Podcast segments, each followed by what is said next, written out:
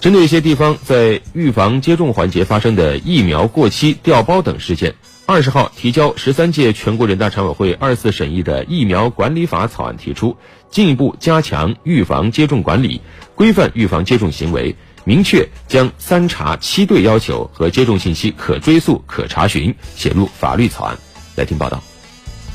草案二审稿增加了四方面的规定：一是接种单位应当加强内部管理，开展预防接种工作应当遵守预防接种工作规范、免疫程序、疫苗使用指导原则和接种方案；二是各级疾病预防控制机构应当加强对接种单位预防接种工作的技术指导和疫苗使用的管理。